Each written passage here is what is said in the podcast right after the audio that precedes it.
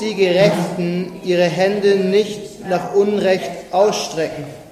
Herr, tue Gutes den Guten und denen, die aufrichtigen Herzens sind, die aber abweichen auf ihre krummen Wege, die lasst der Herr dahinfahren mit den Übeltätern. Friede sei über Israel. Dürft ihr euch gerne widersetzen. Wir sind in unserer Schriftlesung in der Apostelgeschichte in Kapitel 28 angekommen. Wir erinnern uns, Paulus ist auf seinem Weg nach Rom und das Schiff, auf dem er war, ist schiffsbrüchig geworden. Also es ist auf ein Riff aufgefahren und sie konnten sich retten auf einer Insel auf Milet. Und jetzt sehen wir, wie die Weiterfahrt geht und wie Paulus endlich in Rom ankommt. Lass uns also lesen, Apostelgeschichte 28, die Verse 11 bis 16. Nach drei Monaten aber fuhren wir ab auf einem Schiff von Alexandria, auf das, auf das auf der Insel überwintert hatte und das Zeichen der Dioskuren führte.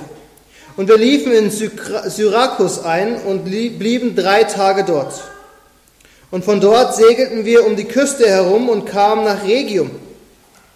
Und da nach einem Tag ein Südwind aufkam, gelangten wir am zweiten Tag nach Potelio. Dort fanden wir Brüder und wurden von ihnen gebeten, sieben Tage zu bleiben.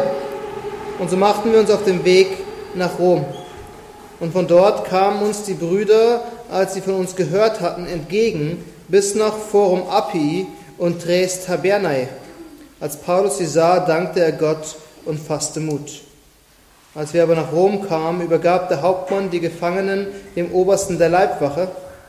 Paulus aber wurde gestattet, für sich zu bleiben mit dem Soldaten, der ihn bewachte. Amen. Dann wollen wir vor den Herrn kommen, um unsere Anliegen im Gebet vorhin zu bringen. Wir wollen Gott danken für seine Treue, für seine Verheißung, die er hält. Wir haben letzte Woche Nora getauft und wir sehen auch daran, wie die Gemeinde wächst und wie Gott zu seinen Zahlen hinzufügt. Dann wollen wir bitten, wir wollen für die Gemeinden in England beten, die ab nächste Woche wieder Gottesdienst feiern dürfen, dass für sie ohne Probleme alles funktioniert. Und dann lasst uns auch weiterhin nicht vergessen, fürs Reich Gottes zu beten und dass Gottes Reich weiterhin wächst. Lasst uns vor den Herrn kommen. Allmächtiger Herrscher aller Herrscher, Gott und Vater unseres Herrn Jesus Christus, du bist hoch erhaben über allem. Und dennoch bist du der Gott, der seinem Volk nah ist. Du hast verheißen, mitten unter deinem Volk zu sein. Du wirst unser Gott sein und wir sind dein Volk. Du wirst mitten unter uns sein. Und Herr, du warst mitten unter deinem Volk in deinem Sohn Jesus Christus. Und als Christus in den Himmel aufgefahren ist, hat er uns einen gleichen, einen, einen Beistand gesendet, den Heiligen Geist. Und himmlischer Vater, so sind wir, Herr, hier versammelt und wissen, dass du mitten unter uns bist, als der Gott, der sein Volk liebt. Und Herr, wir danken dir für die Treue, die, die wir erfahren durften als Gemeinde. Herr, wir danken dir, dass wir in diesem Jahr zwei neue Kinder in die Gemeinde bekommen haben mit Nora und Thiago, dass du die Treue gezeigt hast, die du versprochen hast. Herr, dass du uns über die letzten fünf Jahre bis hierhin getragen hast dass du deine Kirche baust und dass du die Menschen hinzufügst, die dazugehören sollen. Herr, wir danken dir, dass du dir in dieser Stadt ein Volk bewahrt hast, was nicht nur in unserer Gemeinde sichtbar wird, sondern in all den Gemeinden, die sich regelmäßig treffen, um Gottesdienst zu feiern und die Ehre zu geben. Und Herr, wir danken dir, dass die Verheißung wahr ist, dass Christus seine Kirche baut und selbst die Pforten der Hölle nicht gegen sie ankommen. Herr, so loben und preisen wir dich heute Morgen dass du uns zeigst, dass diese Verheißung wahr ist und dass sie erfüllt ist in deinem Sohn Jesus Christus und in dem, was wir sehen. Herr, wir danken dir für das Privileg, das wir haben, dass wir schon seit über einem Monat Gottesdienste feiern dürfen. Schon fast zwei Monate. Herr, dass wir wieder zusammenkommen dürfen, auch wenn uns die Abstandsregeln und all die anderen Dinge nicht gefallen, so wissen wir doch, Herr, wir sind zusammen an einem Ort, um öffentlich deine Wahrheit zu verkünden. Dich zu verkünden. Und Herr, so beten wir heute Morgen für unsere Geschwister in England, die erst ab nächste Woche wieder zusammenkommen dürfen. Herr, du siehst die Bestimmungen und die Vorschriften und die Empfehlungen, die von der Regierung ausgegangen sind. Herr, wir beten, dass du den Ältesten Weisheit gibst, diese Bestimmungen umzusetzen. Wir bitten, dass du ihnen Kraft gibst. Wir bitten, dass du, Herr, die Gemeinden zusammenhältst. Herr, bewahre dein Leib, deine Kirche davor, dass sie über diesen Virus zerspalten wird und getrennt wird, sondern schenke du die Gnade, Herr, dass dein Wort und dein Evangelium gerade in Zeiten wie diesen die Gemeinde noch enger zusammenbringt und noch enger zusammenschweißt. Herr Vater, wir wollen auch nicht vergessen, für, für unseren Bruder, unseren Freund zu beten. Wir bitten für Kevin, dass du ihm in dieser Zeit Ruhe gibst, dass er, dass er runterfahren kann, dass er die Arbeit ruhen lassen kann, dass er Kräfte sammeln kann. Herr, wir beten, stärke ihn durch dein Wort und deinen Geist. Gib ihn durch seine mitältesten Geschwister zur Seite, die für ihn da sind. Und Herr, erbarme dich und höre unsere Gebete. Wir wir bitten auch weiter, Herr, für dein Reich. Denn Christus hat uns gebeten, dass wir, dass wir gelehrt, dass wir beten sollen, dein Reich komme. Und Herr, wir bitten, dass du in aller Herrlichkeit deine Kirchen weltweit wachsen lässt, dass du neue Gemeinden entstehen lässt, dass dein Wort mehr und mehr gepredigt und verkündigt wird, dass die Wahrheit des Evangeliums nicht aufhört zu scheinen, sondern dass die Wahrheit des Evangeliums herrlicher wird und dass Menschen gerettet werden. Herr, wir beten, dass du die, die du erwählt hast, zu dir ziehst durch die Wahrheit deines Evangeliums und dass sie im Glauben, Herr, wachsen können durch die klare Verkündigung deines Wortes. Und so, himmlischer Vater, bitten wir auch für uns hier in Berlin, dass du uns bewahrst und behütest, dass du uns stärkst jeden Sonntag neu, dass du uns hilfst, dass wir als Gemeinde zusammen auf dich schauen und von dir lernen. Herr, wir danken dir, dass du Christus eingesetzt hast über alle Machte und alle Herrschaften und uns gegeben hast als Haupt. Und so kommen wir voller Dankbarkeit vor deinen Thron und beten all diese Gebete in der Kraft des Heiligen Geistes, denn wir wüssten nicht, was wir sagen sollen. Und wir beten sie, weil wir einen so großen Hohepriester haben. Und so bringen wir unsere Anliegen vor dich in der Gewissheit, dass du sie hörst. In Jesu Namen. Amen. Dann wollen wir noch einmal gemeinsam einen Psalm lesen, bevor wir zum Predigtext und der Predigt kommen. Der Psalm ist Psalm 119 und wir sind bei den Versen 33 bis 40 angekommen. Wie vorhin, ich lese die normal gedruckten und ihr lest dann die fett gedruckten. Wenn möglich, lasst uns dazu aufstehen.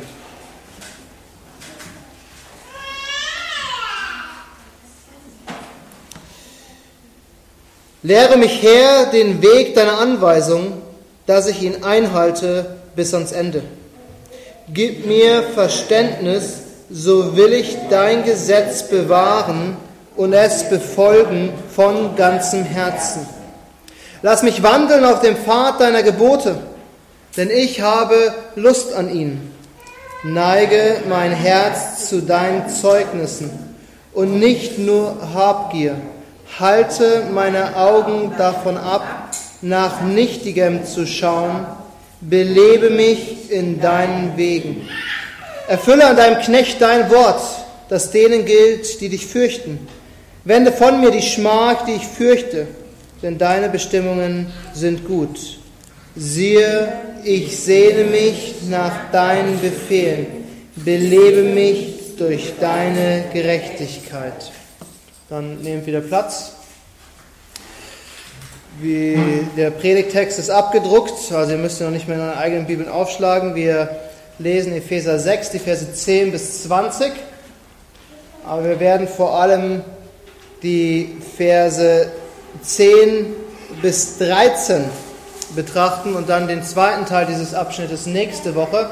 Aber wir werden die gesamten Verse lesen, weil sie uns helfen, den Kontext zu behalten und weil wir auf die, den zweiten Teil des Abschnittes ein Stück weit eingehen werden.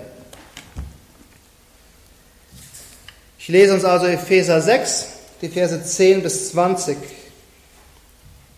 Im Übrigen, meine Brüder, seid stark in dem Herrn und in der Macht seiner Stärke. Zieht die ganze Waffenrüstung Gottes an, damit ihr standhalten könnt gegenüber den listigen Kunstgriffen des Teufels.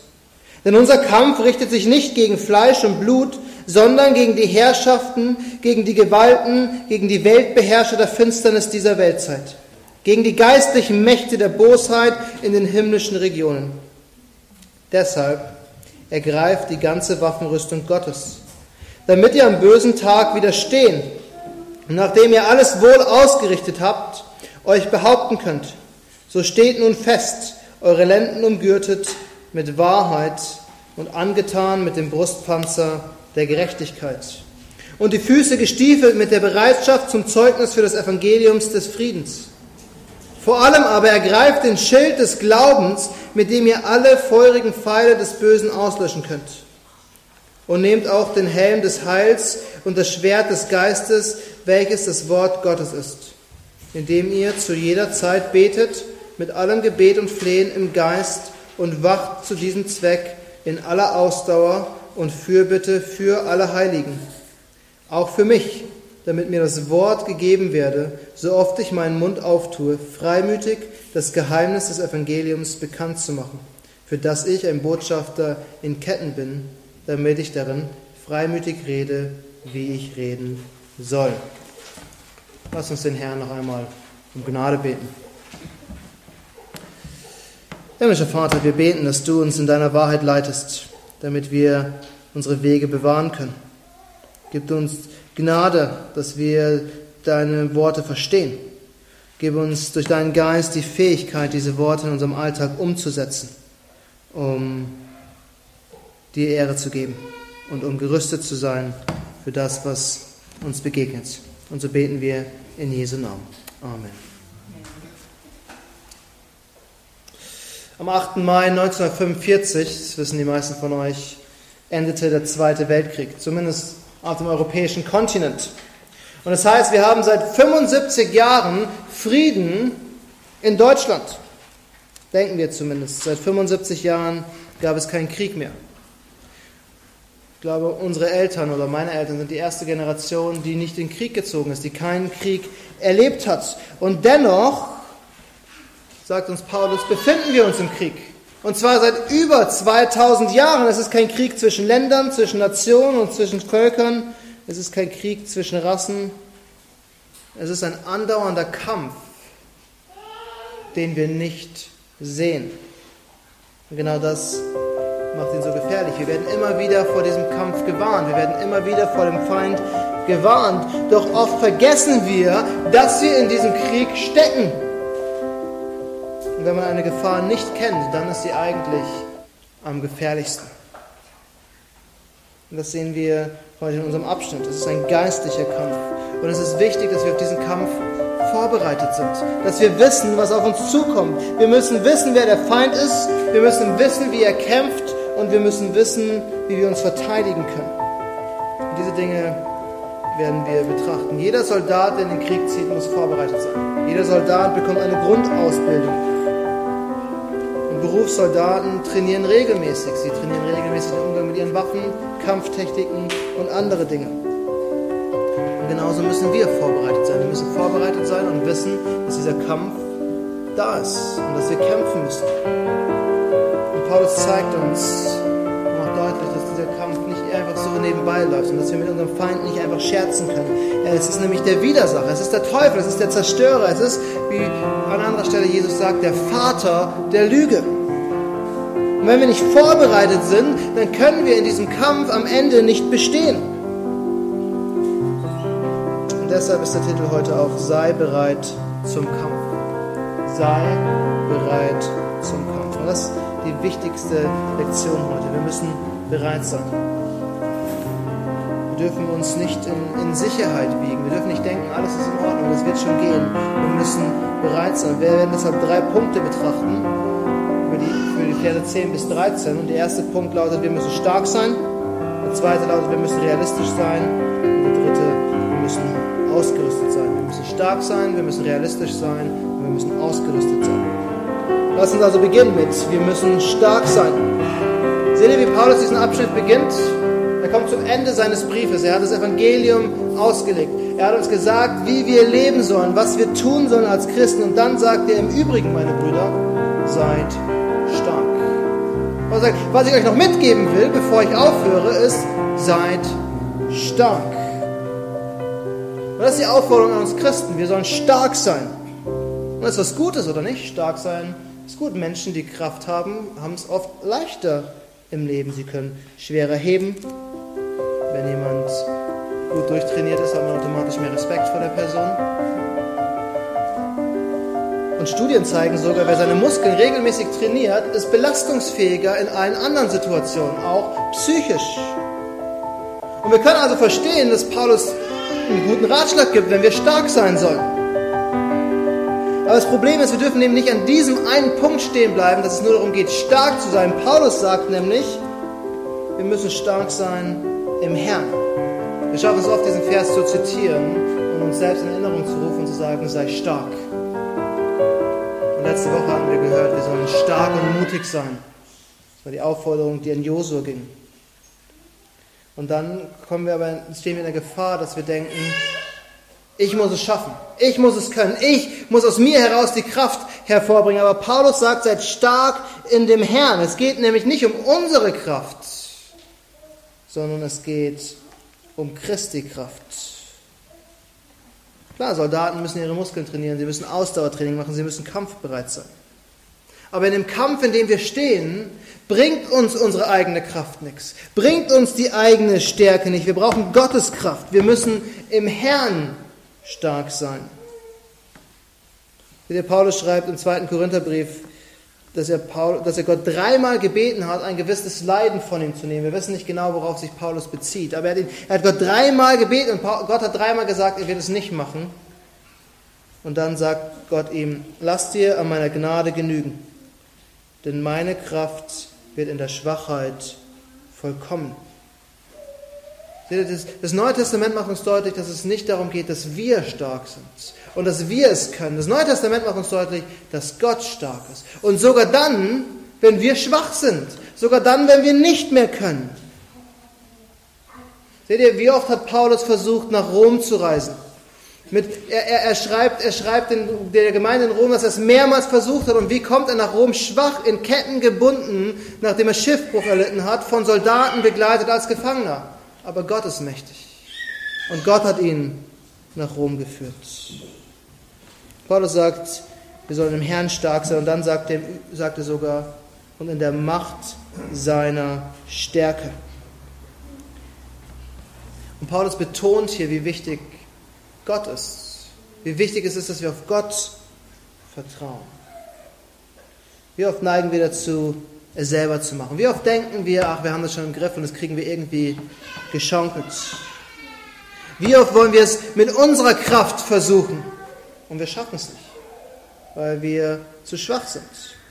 Versteht mich nicht falsch, Gott hat uns Kräfte gegeben, Gott hat uns Fähigkeiten gegeben, Gott hat uns Gaben gegeben, damit wir viele Sachen erledigen können. Doch letztendlich sind wir in allem, egal was wir tun, immer von Gott abhängig.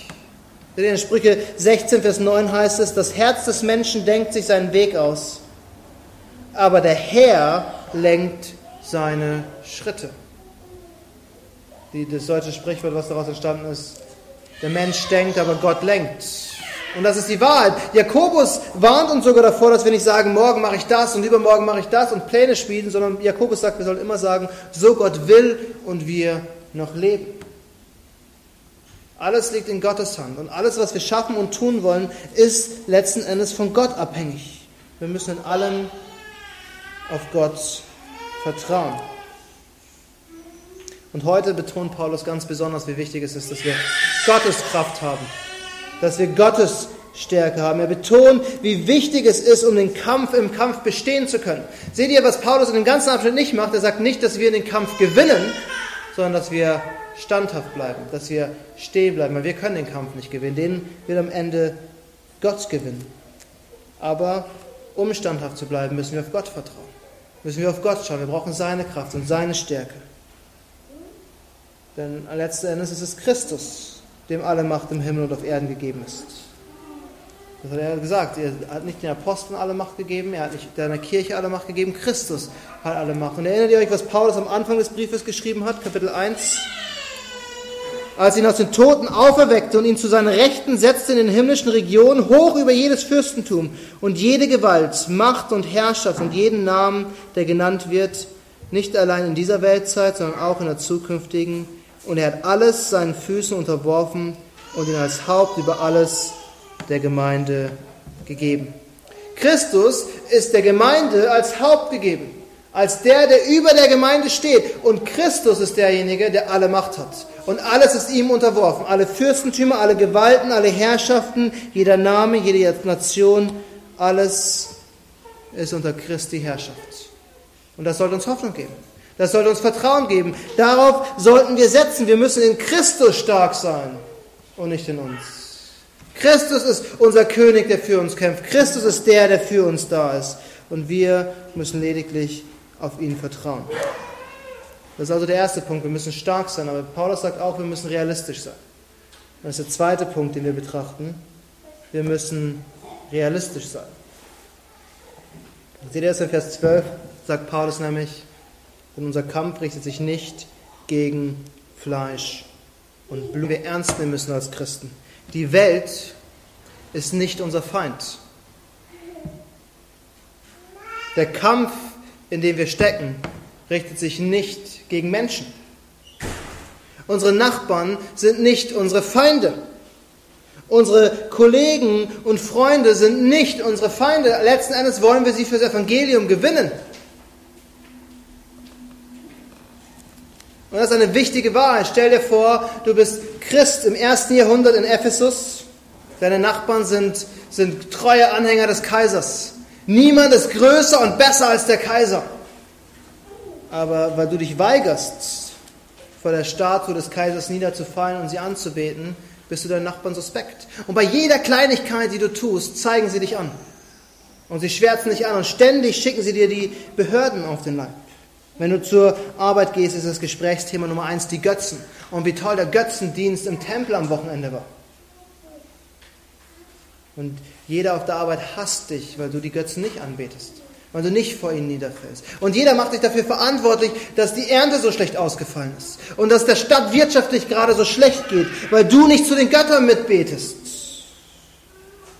Und egal, wo du hingehst, wirst du verachtest, du bist der Ausgestoßene, du bist der Feind geworden. Und Paulus sagt den Geschwistern in Ephesus, wir kämpfen nicht gegen Fleisch und Blut. Eure Nachbarn, eure Freunde, eure Arbeitskollegen sind nicht die Feinde. Es wirkt vielleicht so, aber am Ende sind sie nicht diejenigen, die gegen euch sind. Und wir brauchen diese Erinnerung, oder nicht? Wenn wir wegen unserem Glauben manchmal schlecht behandelt werden. Wenn wir vielleicht ausgelacht werden. Weil wir so wissenschaftsfeindlich sind. Wer kann im 21. Jahrhundert noch an eine Schöpfung glauben? Oder wer kann daran glauben, dass ein Mensch, der tot war, drei Tage später wieder aufersteht? Vielleicht erlebst du Nachteile wegen deinem Glauben weil du dich nicht an krummen Geschäften beteiligen kannst, die dein Chef aber eigentlich von dir fordert. Weil du bei manchen Dingen in der Schule nicht mit deine Freunde und Klassenkameraden machen. Auf einmal bist du der Außenseiter. Der Böse. Und auch wir müssen verstehen, wir kämpfen nicht gegen Fleisch und Blut.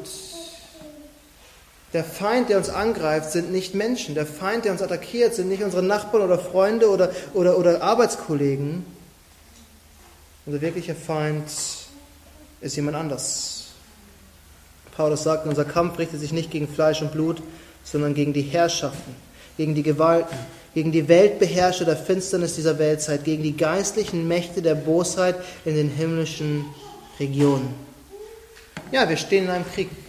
Und wir stehen in einem Krieg gegen eine riesige Armee, sagte Paulus. Und diese Armee ist gefährlich, denn es ist, wenn wir es so sagen wollen, die Armee des Teufels. Und ich weiß, wir reden nicht oft darüber als Reformierte. Wir, wir haben wahrscheinlich etwas Angst, weil manche christliche Kreise es übertreiben, darüber zu reden. Und diese ganze Sache ins Extreme ziehen.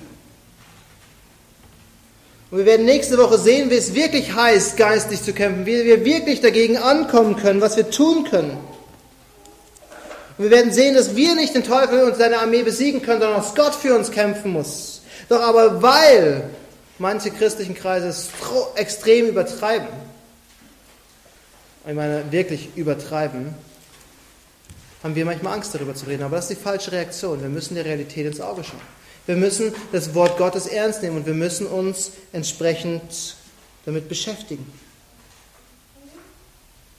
Wir müssen uns im Klaren sein, es sind Herrschaften, Gewalten und Weltbeherrscher. Es sind die geistlichen Mächte der Bosheit in den himmlischen Regionen. Da sagt Paulus nicht, dass im Himmel Böses ist. Er sagt nicht, dass die Dämonen und die Engel im Himmel leben und sich gegenseitig bekriegen. Das ist, der, das, ist das, was Hollywood erfindet. Der Engel und der Teufel auf der Schulter, die auf dich einreden.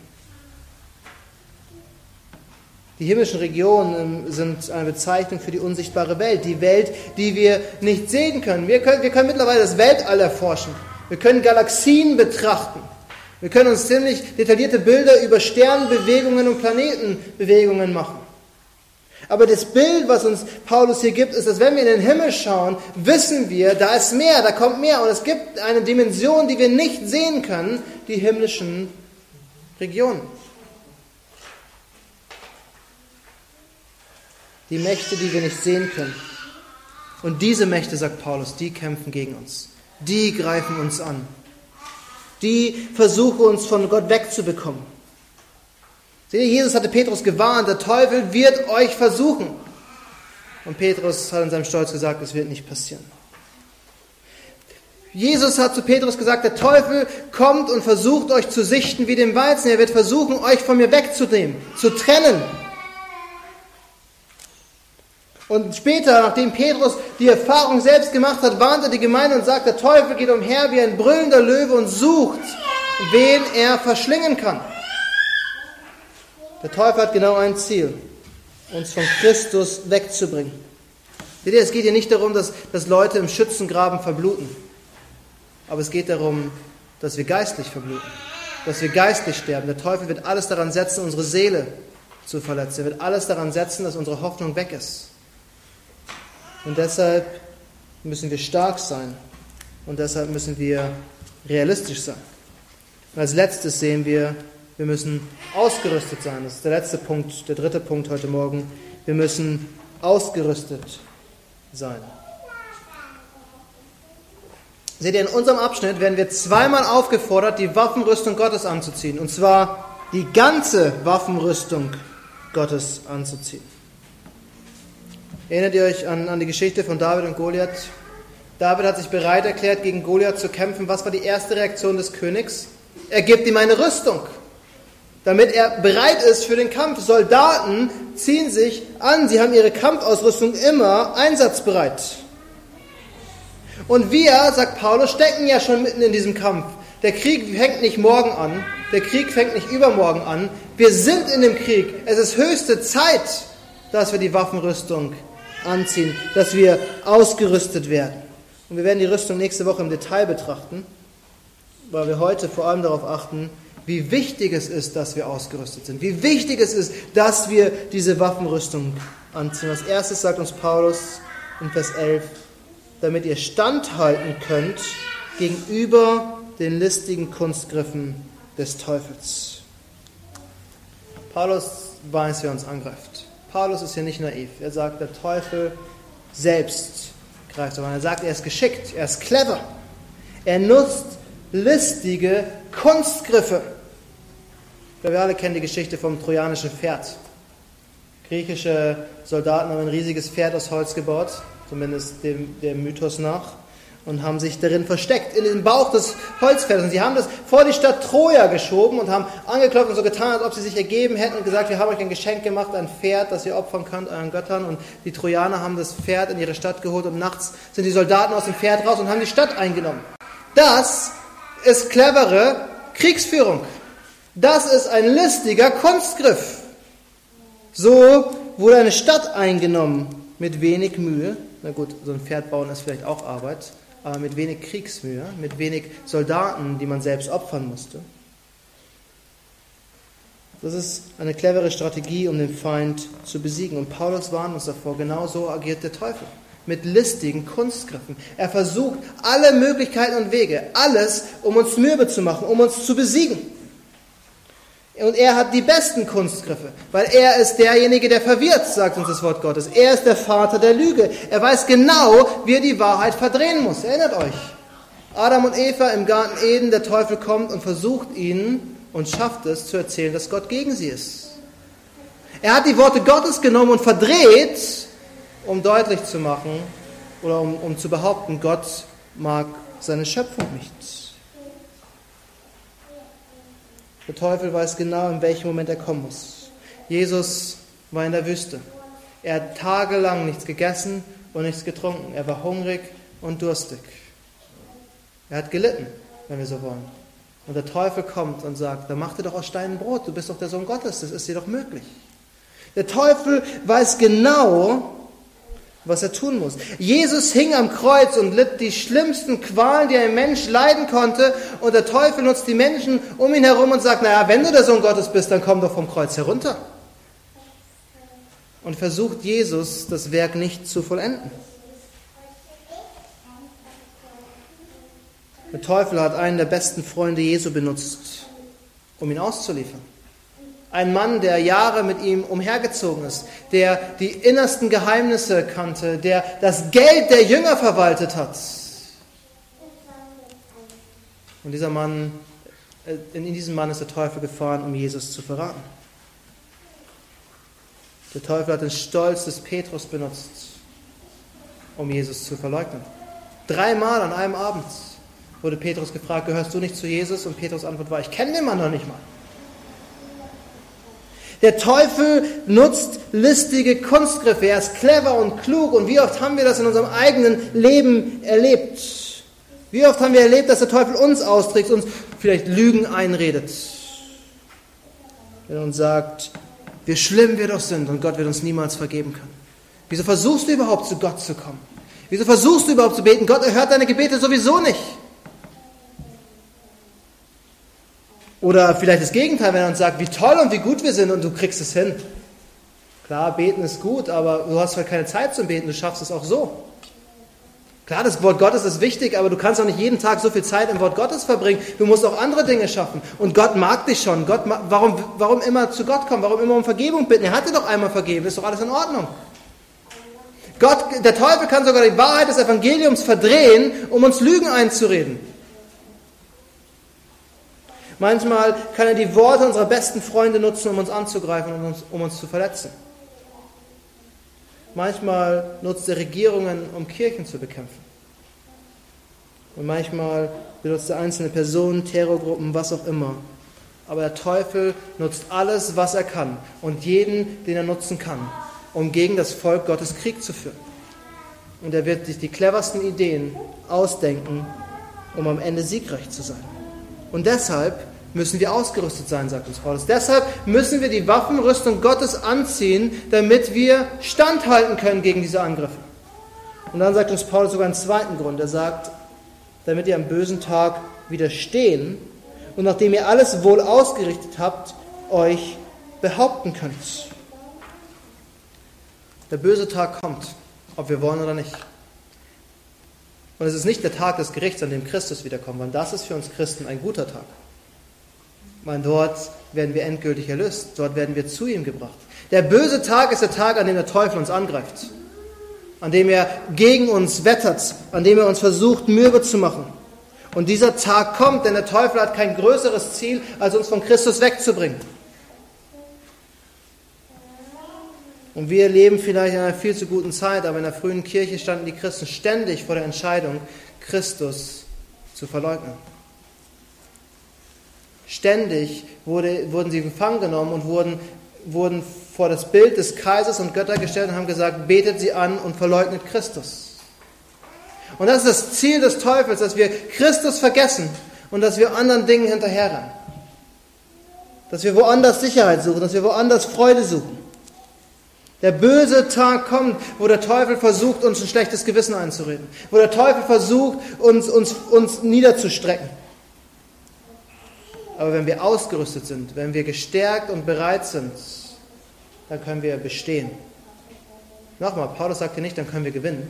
Wir werden nicht gewinnen. Gott wird gewinnen am Ende. Gott wird den Sieg einfahren, damit er alle Ehre bekommt. Aber wir können standhalten. Wir können bestehen im Tag, am bösen Tag. Und wir können am Ende erhobenen Hauptes weiterleben, wenn wir alles wohl, wenn wir alles gut getan haben. Seht ihr, liebe Geschwister, wir stehen in einem Kampf. Diesen Kampf nicht fliehen. Es ist, es ist nicht ein Krieg zwischen zwei Ländern, wo wir sagen können, ich fliehe in die USA, um in Sicherheit zu sein. Es ist ein Krieg, der in einer Welt geschieht, die wir nicht sehen, aber die genauso real